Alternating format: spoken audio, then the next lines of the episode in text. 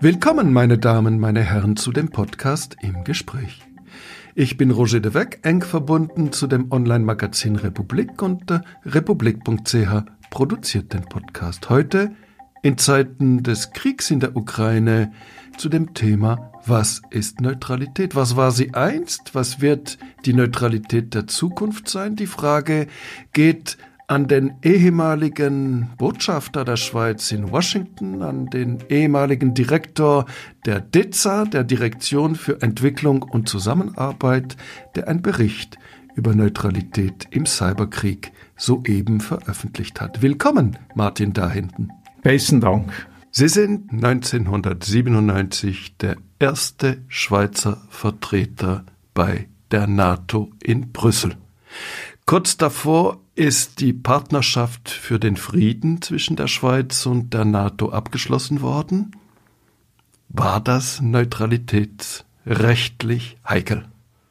Das war es überhaupt nicht. Neutralitätsrecht bedeutet, dass wir nicht an Konflikten teilnehmen, dass wir keine Truppen liefern, dass wir unser Territorium den Kriegsführenden nicht zur Verfügung stellen. Das ist ganz klar geregelt im Völkerrecht.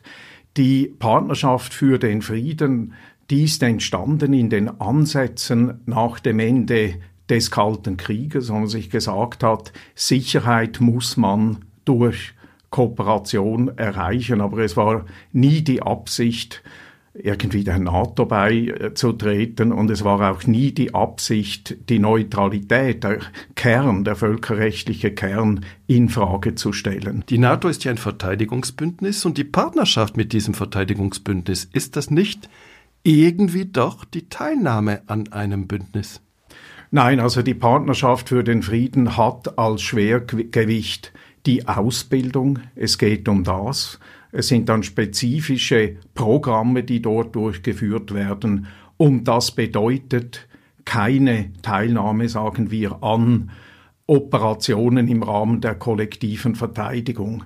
Die NATO tut aber auch anderes. Das ist ja dann geschehen 1999 mit der KFOR im Kosovo. Sie kann mit einem Mandat des UNO-Sicherheitsrats Peacekeeping durchführen. Friedensmissionen, nicht friedenserzwingende Missionen, sondern Missionen, die den Frieden erhalten. Und das war ja dann auch so, dass sich die Schweiz dort zum ersten Mal und bisher einzigen Mal auch beteiligt hat mit einem ganzen Truppenkontingent mit der Swisscoi. Aber in diesem Fall steht die Neutralität nicht zur Disposition. Das ist im Rahmen gewissermaßen des UNO-Mandates gewesen. Der Bundesrat schrieb ja schon am 29. November 1993 einen Bericht zur Neutralität und ich zitiere ausführlich daraus. Wenn Wirtschaftssanktionen außerhalb der Vereinten Nationen gegenüber einem Rechtsbrecher oder Friedensstörer ergriffen werden, der Völkerrecht oder andere gemeinsam eingegangene Verpflichtungen verletzt hat, so können diese Maßnahmen eine dem Frieden dienende Ordnungsfunktion haben. Sie stehen dann mit Sinn und Geist der Neutralität im Einklang. Daher ist der Bundesrat grundsätzlich bereit, auch an Wirtschaftssanktionen außerhalb der Vereinten Nationen teilzunehmen. Er wird nach einer umfassenden Güterabwägung im Einzelfall entscheiden, ob jeweils ein Abseitsstehen oder eine Teilnahme eher der Wiederherstellung des völkerrechtsmäßigen Zustandes und der Wahrung der schweizerischen Interessen dient. Friedensmissionen im Rahmen der Vereinten Nationen, selbst militärisch, aber außerhalb der Vereinten Nationen, sind Wirtschaftssanktionen aus Ihrer Sicht unproblematisch. Unproblematisch ist vielleicht nicht der richtige Ausdruck, aber es ist sicher keine äh, Verletzung der Neutralität. Natürlich bei jeder wirtschaftlichen Zwangsmaßnahme muss man sich überlegen, welche Wirkungen hat das, was bedeutet das, nicht nur aus neutralitätspolitischer Sicht, aber was völlig klar ist im Völkerrecht ist, dass eine Wirtschaftssanktion keine Kriegshandlung ist. Das ist teilweise in den Diskussionen der vergangenen Wochen fast untergegangen.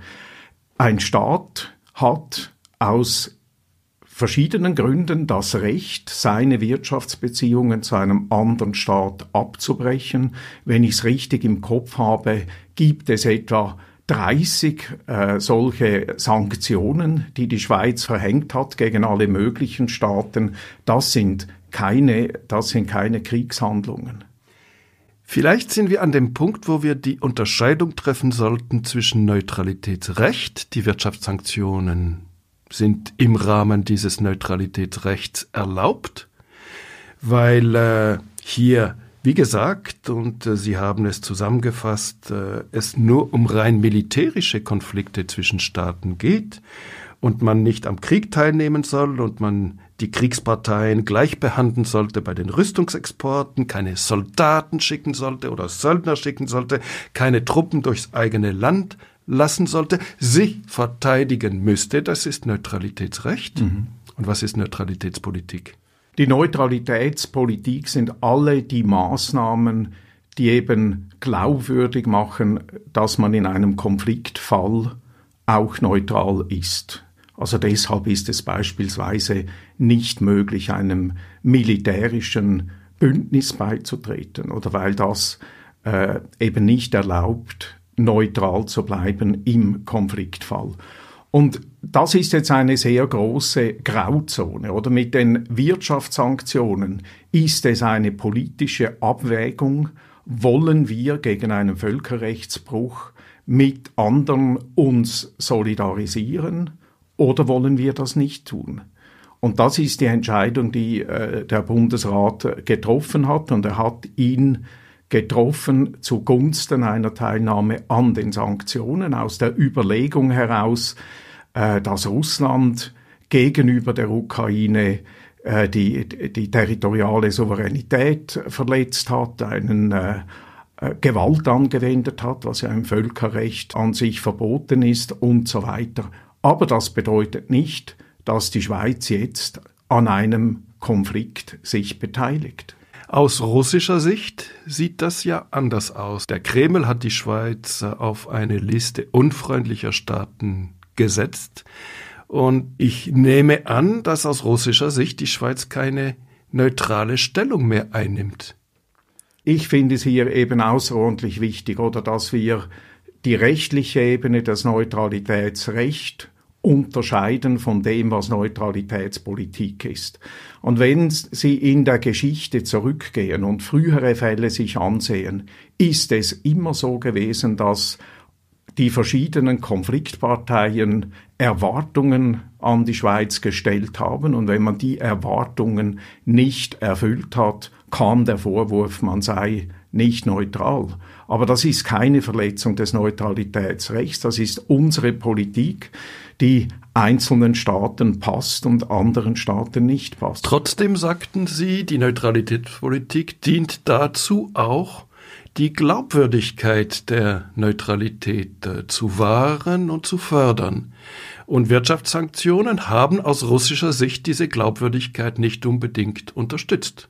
Das stimmt aus russischer Sicht, aber man muss sich natürlich auch bewusst sein, dass ein Staat wenn er seine Interessen verfolgt, natürlich ein breites Spektrum von Interessen hat.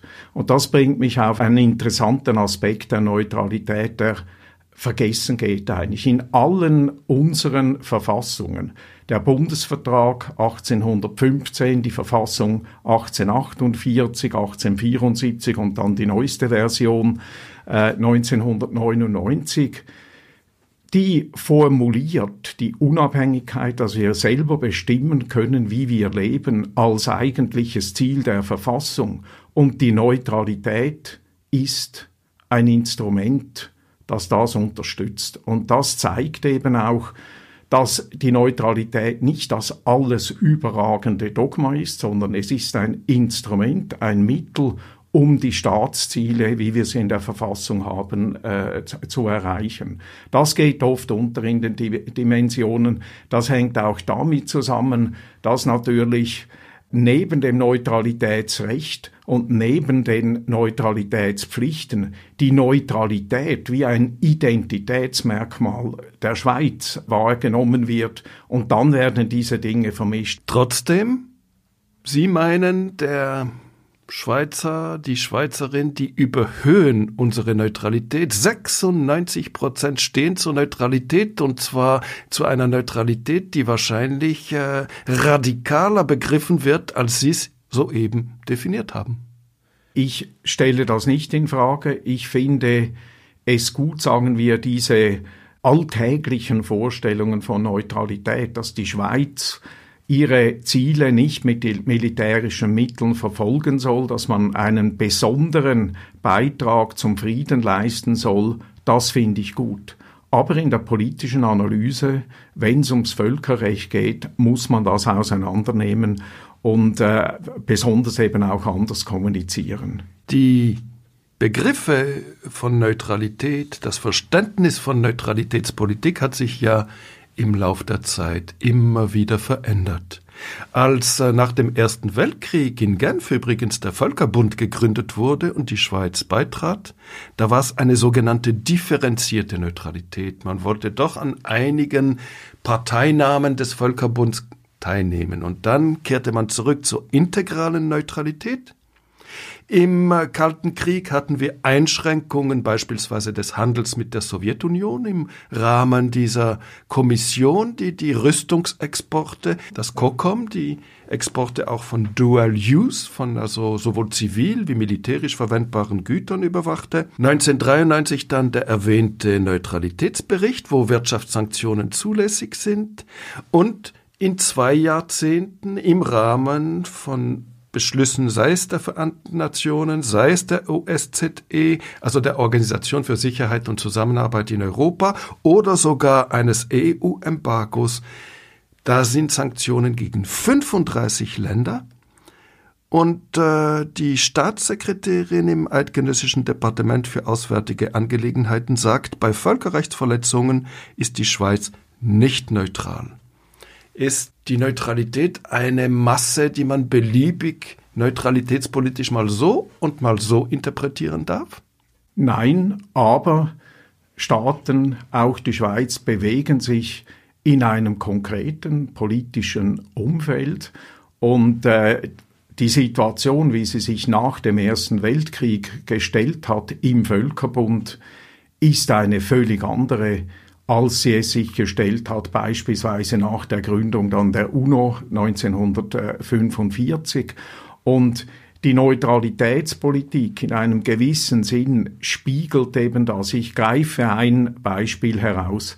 Das ist das COCOM, oder? Diese Rüstungskontrollkommission gegen die Sowjetunion im Kalten Krieg. Dort hat sich für die Schweiz die Frage gestellt, wie kooperieren wir mit westlichen Staaten, ohne dass wir selber unter die Sanktionen fallen. Und wenn wir keine Kooperation gefunden hätten damals, wären wir von den Sanktionen getroffen worden. Wir wären gleichermaßen wie die Sowjetunion letztlich auf eine schwarze Liste gekommen. Genau, wir hätten also beispielsweise die sich damals entwickelnden äh, Computertechnologien äh, nicht beschaffen können. Und da hat man äh, ein System der Kooperation entwickelt und einfach gesagt, wir garantieren, dass wir diese Technologien nicht weitergeben nach Osteuropa, beziehungsweise nur, wenn wir das okay haben von den NATO-Staaten. Also es war eine Art der Zusammenarbeit, gewisse äh, äh, Art der Zusammenarbeit, die es uns erlaubt hat, auf der einen Seite wirtschaftlichen Zugang zu haben zu den westlichen Märkten in diesem Bereich und auf der anderen Seite eben äh, doch äh, gegenüber der Sowjetunion nicht voll unter den Schirm des Embargos zu gehen. Das heißt doch ein bisschen, und es muss nicht von vornherein schlecht sein, ein Lavieren. Auf jeden Fall. Also das ist, es ist nicht so, dass in den internationalen Beziehungen man sich vorbehaltlos hinter Prinzipien setzen kann ohne eben genau zu analysieren, wie sind die Kräfteverhältnisse und in welche Situation gerate ich mit einzelnen Schritten. Der große Zyniker und Realpolitiker in der französischen Außenpolitik Talleyrand sagte, die Prinzipien sind wie Kissen, wenn man darauf reitet, geben sie nach. Ja, so weit würde ich nicht gehen. Ich bin natürlich ein Anhänger einer Prinzipien und einer wertegeleiteten Außenpolitik oder daran äh, soll kein Zweifel sein. Aber wir müssen uns eingestehen, dass in der praktischen Umsetzung wir nicht nur die Prinzipien im Auge haben können, sondern auch die Realität, was passiert um uns herum. Und da müssen wir halt dann äh, sehr oft Kompromisse machen und äh, mit Leuten zusammenarbeiten auch oder, oder äh, Beziehungen pflegen, die wir eigentlich nicht gut finden. Das ist Realpolitik und von dieser Realpolitik ist natürlich auch die Neutralitätspolitik betroffen. Aber wie gesagt, der Kern die Nichtteilnahme an einem bewaffneten Konflikt, der wird dadurch nicht berührt. Der Bundesrat hat ja gezögert, bevor er sich den Wirtschaftssanktionen der Europäischen Union gegen Russland anschloss. Zunächst wollte er nicht. Und dann, paar Tage danach erst, hat er im Grunde genommen eine 180-Grad-Wendung vollzogen wollte er erst prinzipienfest sein und hat dann gemerkt, wenn wir uns diesen Sanktionen gegenüber Russland nicht anschließen, dann kommen die Schweizer Banken auf eine schwarze Liste, wie früher im Kalten Krieg die Schweizer Industrie auf eine schwarze Liste gekommen wäre. War das der eigentliche Grund? Ich war äh, an diesen Diskussionen natürlich äh, nicht dabei. Ich war eigentlich eher überrascht, dass die Reaktion so rasch gekommen ist. Ich hätte eigentlich damit gerechnet, äh, dass sich der Bundesrat mit dem Entscheid mehr Zeit nimmt und dann nachher eben keine Korrektur macht. Weshalb? Sanktionen, wie sie jetzt ergriffen worden wären, die führen keine Verhaltensänderungen von Russland herbei in den nächsten Wochen oder wenigen Monaten. Das ist etwas, das eine langfristige Wirkung hat und da hätte ich eigentlich gerechnet, dass man länger wartet und dann mit einer definitiven äh, Lösung kommt. Also der Bundesrat war vorschnell.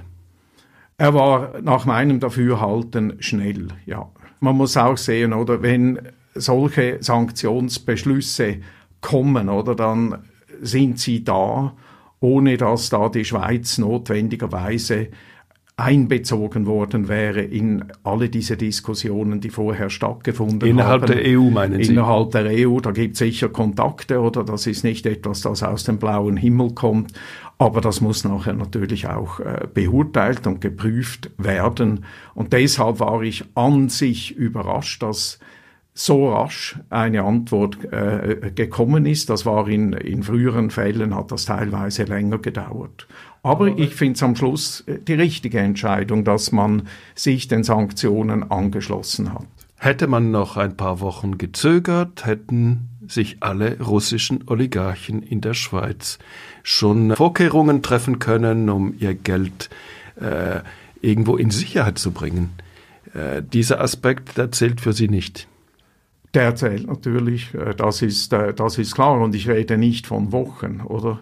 Aber ich hätte wahrscheinlich versucht, will jetzt nicht meinen früheren Chef und meine früheren Kollegen kritisieren, ich hätte eher gewartet noch drei Tage und wäre dann von Anfang an mit dem definitiven äh, Sanktionenentscheid gekommen.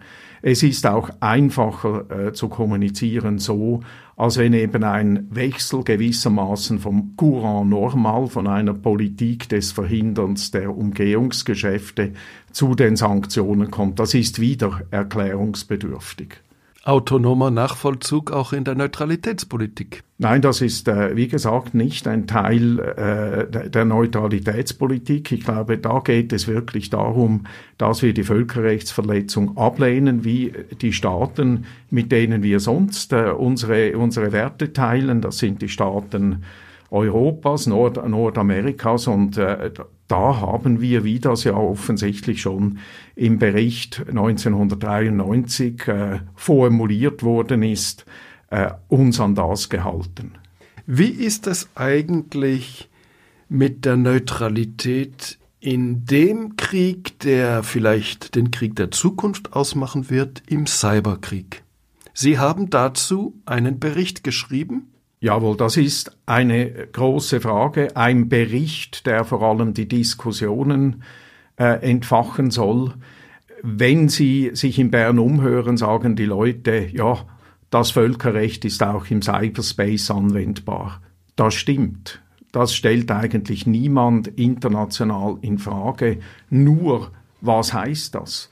Wir haben vorher davon gesprochen, dass ein neutraler Staat sein Territorium Kriegsführenden nicht zur Verfügung stellen darf wenn ein Cyberkrieg stattfindet und teilweise über Server läuft, die in der Schweiz sind. Was heißt dann das? Ist die Schweiz verpflichtet, das zu verhindern?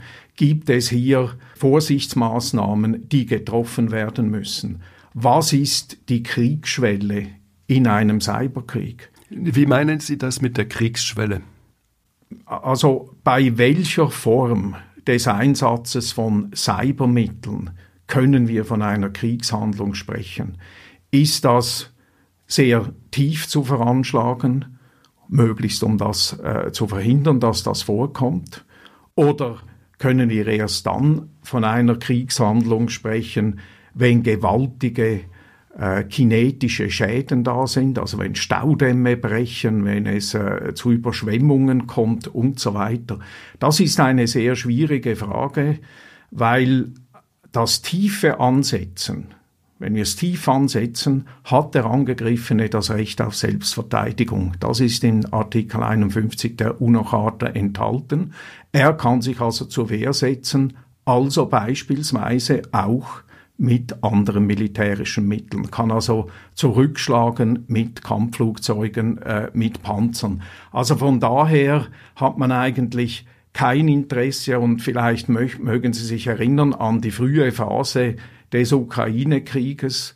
Äh, dort haben die Russen gesagt, sie seien angegriffen worden oder ein Angriff der Ukrainer stehe bevor. Das ist eben im Prinzip in dieser Logik, oder, dass man sagen kann, man könnte Opfer eines Angriffes werden. Aber wir sprechen ja jetzt von der Cyberkriegsführung. Das sind Dinge, oder, die man klären muss.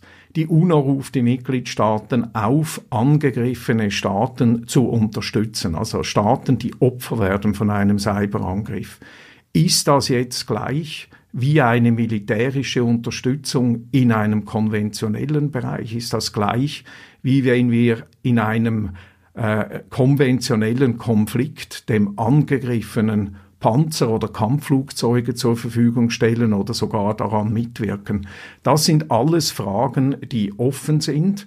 Und da kann man noch so intelligent sein, man kann die nicht beantworten, sondern es braucht die Meinungen der Staaten, es braucht äh, gewissermaßen die Staatspraxis, die man analysieren muss. Und im nächsten Monat organisieren wir in Genf einen Workshop mit Experten zusammen mit dem Genfer Zentrum für Sicherheitspolitik, mit Thomas Greminger, der Generalsekretär der Organisation für Sicherheit und Zusammenarbeit in Europa war. Und da hoffen wir, Meinungen zu erhalten, welche uns zu einer Klärung solcher und vieler anderen Fragen bringen. Das ist alles neu und es befassen sich eigentlich wenig Leute äh, mit diesen Fragen.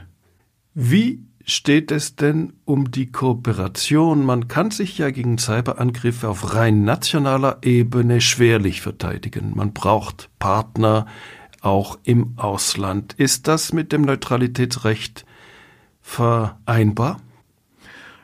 Es ist nach meinem Dafürhalten mit dem Neutralitätsrecht vereinbar, solange wir uns eben nicht an einem Konflikt beteiligen würden. Also wenn es beispielsweise um Ausbildung geht oder um äh, gemeinsame Entwicklung von Schutztechnologien geht, ist das vereinbar.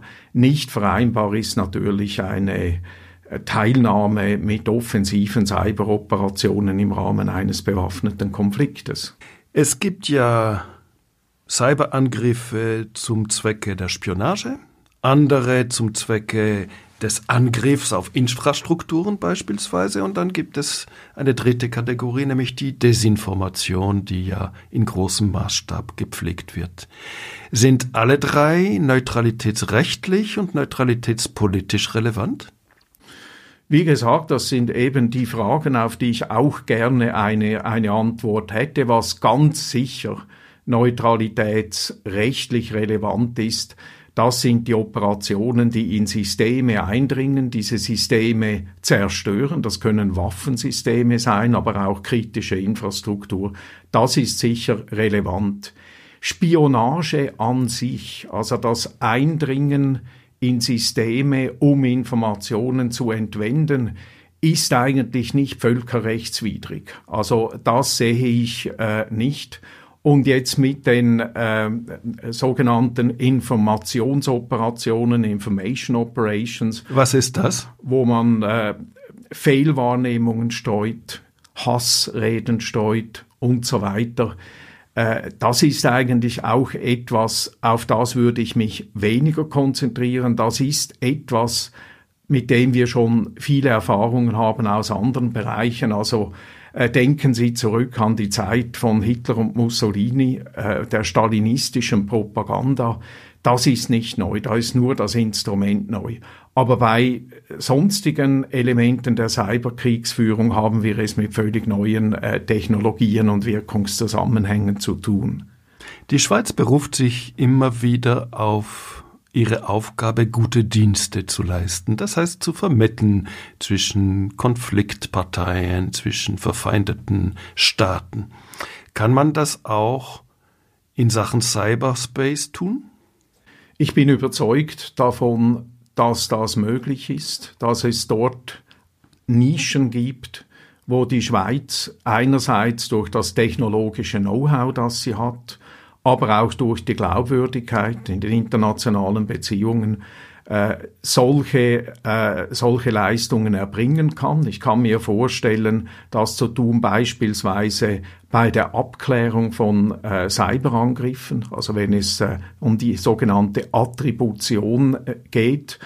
Was ist die Attribution? Die Zuordnung von Vorkommnissen. Oft ist es ja so, dass es praktisch nicht klar ist, wer hat einen Cyberangriff ausgelöst. Ist das eine private Gruppe, eine terroristische Gruppe, organisierte Verbrechen und so weiter.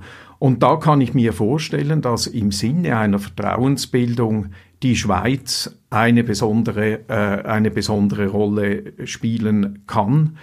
Äh, ich bin auch sicher, dass sie sonst dass es Möglichkeiten gibt, Leute zusammenzubringen, einen Dialog zu fördern. Ich muss allerdings sagen, sowohl in diesem Bereich wie auch in anderen Bereichen der guten Dienste gibt es kein Monopol für die Schweiz. Oder es ist nicht so, dass die Schweiz äh, wegen des Neutralitätsstatus das einzige Land ist, das das, äh, das, das leisten kann. Das ist ein Thema, das mir persönlich sehr am Herzen liegt. Ich war ja als Botschafter in den USA mit zwei Schutzmachtmandaten betraut, oder? Also einerseits mit dem Iran und dann mit demjenigen in Kuba, das 2015 ausgelaufen ist. Das ist eine Form der guten Dienste. Sehr viele andere Formen der guten Dienste werden auch sonst von Staaten, die komparative Vorteile, die besondere Beziehungen haben, ausgeführt. Sie haben zusammen mit der Schweizer Diplomatie die Interessen Irans vertreten in den USA, die Interessen Kubas in den USA und vice versa. Das ist schön, das ist gut, aber man hat das Gefühl, dass die guten Dienste immer stärker betont werden, aber in der Praxis immer weniger greifen. Man hat oft eben auch äh, sonderbare Vorstellungen von den, von den guten Diensten. Oder die, die Schutzmachtmandate, äh, äh, wie sie eben erwähnt wurden, stellt eine Kommunikation sicher zwischen Staaten. Es gibt Gefängnisbesuche und so weiter. Es sind teilweise heikle Aufgaben, also mein Kollege im Iran mit den Gefängnisbesuchen. Ich hatte auch heikle Situationen. Mich haben Kongressabgeordnete gefragt, ob ich der Meinung wäre, die Amerikaner machen zu wenig Druck für die Freilassung der Gefangenen äh, muss mit Leuten diskutieren, sie teilweise davon abhalten, äh, Kampagnen öffentliche zu starten und so weiter. Ist also nicht nur ein Briefträgerdienst, aber was diese Schutzmachtmandate nicht sind. Sie sind nicht ein Verhandlungsmandat, um den Konflikt beizulegen, sondern sie sind ein klar definiertes Mandat, um eben ein gewisse Formen äh, der, der Beziehungen und der Kontakte doch noch zuzulassen. Als es um große Friedensoperationen ging, da waren zum Beispiel die Norweger vorne dran, als es zwischen Israel und den Palästinensern so eine Verständigung zu geben schien. Oder jetzt ist Israel im Mittelpunkt äh, zwischen Russland und der Ukraine. Ist die Schweiz da in die Defensive geraten? Also es ist so, man darf sich das nicht so vorstellen, dass man einfach da sitzen kann und warten kann, bis jemand fragt, ob man gute Dienste leistet. Nehmen wir die Fälle, die Sie gebracht äh, haben, äh, den Fall des äh, Oslo-Prozesses im Nahen Osten. Die Norweger haben seit den 70er Jahren intensive Kontakte auf allen Ebenen gepflegt in Israel und mit den Palästinensern. Regierungsebene mit Projekten, äh, Partnerschaften zwischen den norwegischen und den israelischen Gewerkschaften und so weiter, bis sie in eine Situation gekommen sind, wo genügend Vertrauen da war, dass eben diese äh, Vermittlungsaktion, dieser Prozess gestartet werden konnte. Und es ist klar heute, in äh, Israel, es gibt äh, viele dieser Oligarchen, oder, die ein Standbein auch in Israel haben. Das ist ein komparativer Vorteil, auf den Israel baut.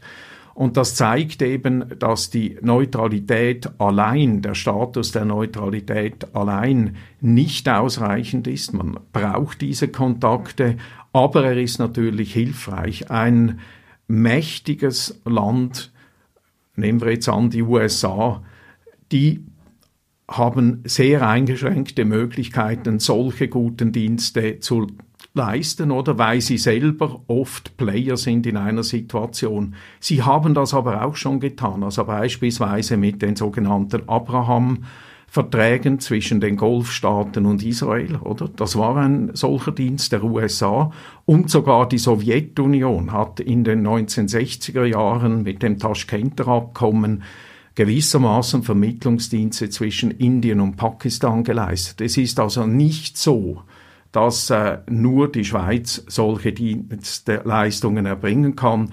Es ist ein ziemlich heftig umkämpfter Markt. Also sehr viele Staaten sind interessiert, eine solche Rolle spielen zu können, weil das Kontakte, Kontaktmöglichkeiten schafft. Ich habe das selber gesehen in meiner Zeit äh, in meiner Zeit in Washington oder mit dem, mit dem Iran-Mandat. Oder man wird dann eingeladen, wenn der Außenminister die Familienangehörigen der äh, Gefangenen empfängt, oder? Und ist dort dabei, oder? Und kennt dann, äh, sagen wir, das ganze Umfeld des Außenministeriums und einen solchen Zugang hätte man nicht ohne weiteres. Das heißt, man schafft einerseits Kontakte, andererseits Goodwill. Genau. Die guten Dienste, die sind ja auch ein Ausfluss aus der Neutralität. Die Neutralität verschafft der Schweiz Vorteile und im Gegenzug soll sie gute Dienste leisten, Konfliktverhütung, die Stärkung des Völkerrechts und darüber redeten wir gerade in Sachen Cyberkrieg. Da ist der, das Völkerrecht ganz am Anfang und es lebt so stark vom Gewohnheitsrecht und es gibt noch keine Gewohnheit, aber auch als dritte Komponente das humanitäre Engagement. Sie waren Direktor der Direktion für Entwicklung und Zusammenarbeit, die DEZA. Stört es Sie nicht, wenn äh, es ein solches humanitäres Engagement gibt für die Flüchtlinge aus der Ukraine und nicht für die Geflüchteten aus äh, Afrika, aus den libyschen Internierungslagern und, und, und. Zwei Klassen von Geflüchteten. Also zuerst freue ich mich natürlich darüber, äh, dass eine große Anteilnahme der schweizerischen Bevölkerung da ist für das, was in der Ukraine passiert. Das ist gewissermaßen vor unserer Haustür, oder? Das äh, finde ich, äh, finde ich richtig. Und ich bin auch beeindruckt, oder? Wie schnell das geht, wie viele Leute auch Unterbringungsmöglichkeiten anbieten.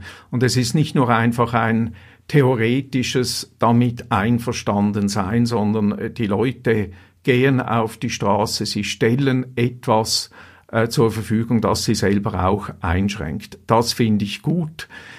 ich finde es auch falsch, wenn man das jetzt äh, ausspielt. Ich habe eigentlich als DEZA-Direktor, wo ich auch für die humanitäre Hilfe verantwortlich war, immer die Meinung vertreten, mal schauen, dass vor allem vor Ort sich die Verhältnisse ändern und man sich vor Ort um die Flüchtlinge kümmern. Und wir dürfen nicht vergessen, also trotz den äh, Flüchtlingen, die wir hier haben und hier sehen, der aller, allergrößte Teil der Flüchtlinge ist in der Region.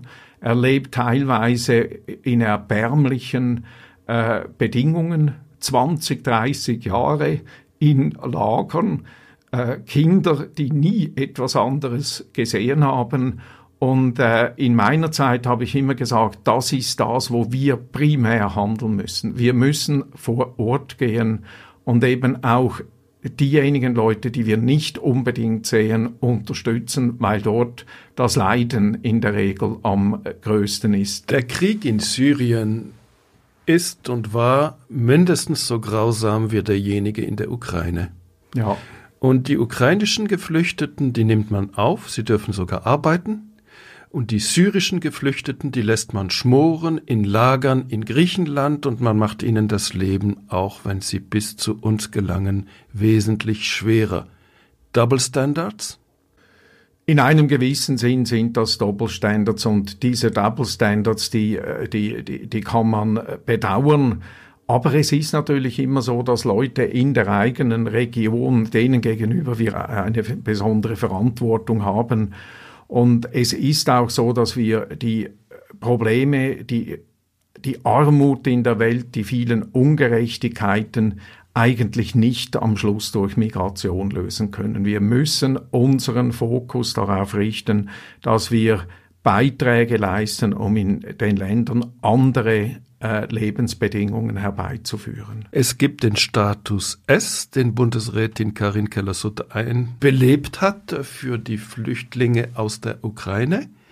Sind Sie dafür, dass diejenigen aus Syrien diesen Status auch bekommen? Ich habe diesen Status S jetzt als wirklich eine Sonderlösung im Falle einer ganz akuten und massiven Krise in Europa betrachtet. Und das war ja nun mit Syrien auch der Fall. Nicht in dem Ausmaß. In äh, Mitteleuropa, in Südeuropa schon. Ich muss zugeben, es ist eine, ein, ein, Double Standard, oder, den man bedauern kann, aber ich will jetzt nicht, äh, sagen wir, die Bundesbehörden für diese Praxis kritisieren. Die Ukraine, die war neutral, bis äh, Russland äh, die Krim besetzte und annektierte.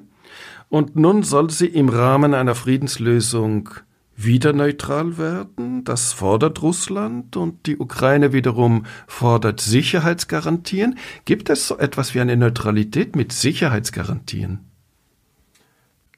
Das ist denkbar. In einem gewissen Sinne gibt es dazu auch Präzedenzfälle, also Österreich beispielsweise, das äh, sagen wir, wieder unabhängig geworden ist und dann äh, die Neutralität als Verpflichtung eingehen musste. Aber das wäre auf jeden Fall etwas anderes als die schweizerische Neutralität. Unsere Neutralität ist selbst gewählt worden. Wir haben teilweise Wert darauf gelegt, dass die Großmächte sagen, diese Neutralität sei in ihrem Interesse. Aber wir sind nicht neutralisiert. Und die Schweiz hätte die Möglichkeit, die Neutralität auch aufzugeben. Das wäre etwas, wenn nun diese Lösung kommt oder? Die Sie ansprechen, ich weiß nicht, ob die kommt, nicht so wäre. Das wäre ja dann gewissermaßen eine Neutralisierung von außen. Und das würde auch die Souveränität der, äh, der, der Ukraine einschränken, nämlich äh, Bündnisse und Beitritte und so weiter so zu schließen, wie das Land es für richtig hält. Finnland war nach äh, dem Krieg mit der Sowjetunion äh, viele Jahrzehnte und bleibt es neutral, nur halb freiwillig und jetzt angesichts des russischen Angriffskriegs überlegt sich Finnland, überlegt sich auch Schweden ja. den Beitritt zur NATO, also die Preisgabe der Neutralität. Finden Sie das richtig oder ist die Neutralität wertvoller als die NATO-Mitgliedschaft? Die Staaten müssen selber entscheiden, in welchem geopolitischen Kontext sie sind. Und mit den Ereignissen, die wir jetzt beobachten können in der Ukraine, ist das für mich logisch, oder? Dass die Diskussion um einen NATO-Beitritt in Finnland und auch in Schweden wieder, wieder Aktualität erlangt. Und das ist ja in einem gewissen Sinn das Paradoxe jetzt äh, der russischen äh, Politik in der Ukraine. Es ist wie in diesem bekannten Buch The Guns of August von, von Touchman, oder, wo sie nachweist, dass es sehr viele Politiken gibt, die am Schluss genau das Gegenteil erreichen von dem, was sie anstreben. Und das passiert jetzt in Russland, oder? Also mit der russischen Politik. Länder, die neutral waren, was an sich für positiv betrachtet wurde in Moskau, nähern sich äh, der NATO an und die NATO hält fester zusammen, die Zerstrittenheit geht zurück. Länder wie Deutschland beginnen massiv aufzurüsten. Also das ist das Ergebnis äh, auch dieser, äh, dieses Krieges und dieser Krise in der Ukraine und es ist ein Ergebnis, das Russland sicher nicht angestrebt hat. Eine Konstante in der Weltgeschichte, es ist der Nationalist Charles de Gaulle, der Algerien in die Unabhängigkeit entlässt, es ist der israelische Falke Menachem Begin, der den Friedensprozess mit den Palästinensern anfängt, es ist der Demokrat John Fitzgerald Kennedy, der den Vietnamkrieg einleitet und der republikanische Falke Richard Nixon, der ihn beendet, sind die Politikerinnen und Politiker dazu verdammt, letztlich das zu tun, was sie nicht wollen? Nein, aber es gibt natürlich diese Tendenz. Und das sind sehr, äh, sehr gute Beispiele gewesen, dass die Absichten für das Handeln und das Ergebnis des Handelns sich nicht decken. Und ich gehe auch davon aus, dass das in diesem Fall, also wenigstens für Russland, äh, in der Ukraine nicht der Fall sein wird. Äh, Russland hat sich auf verschiedenen Ebenen getäuscht. Das ist nur äh, die eine Ebene. Die andere Ebene, die ebenso wichtig ist, betrifft äh, die Ukraine selber. Ich gehe davon aus, dass Russland einen raschen Feldzug und ein Auswechseln der Regierung angestrebt hat. Das ist jetzt nicht erfolgt. Die ukrainische Gesellschaft ist sehr viel kohärenter, als man das wahrscheinlich in Moskau angenommen hat.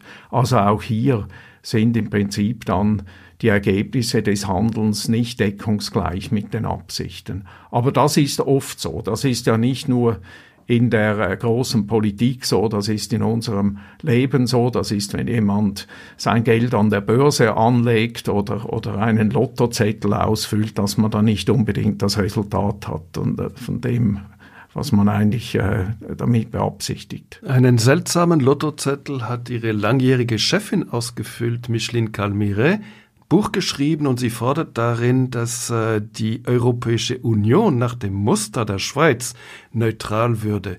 Unsinn, oder? Ich, ich halte das nicht für möglich, dass eine Staatengruppe mit diesem, äh, mit diesem Gewicht eine Neutralitätspolitik verfolgen kann. Aber ich würde natürlich nicht sagen, dass meine frühere Chefin äh, Unsinn, Unsinn erzählt. Aber da sind Sie zu diplomatisch. Ja, und, und ich weiß, wie fest und wie intensiv sie sich mit diesem Thema auseinandergesetzt hat, oder?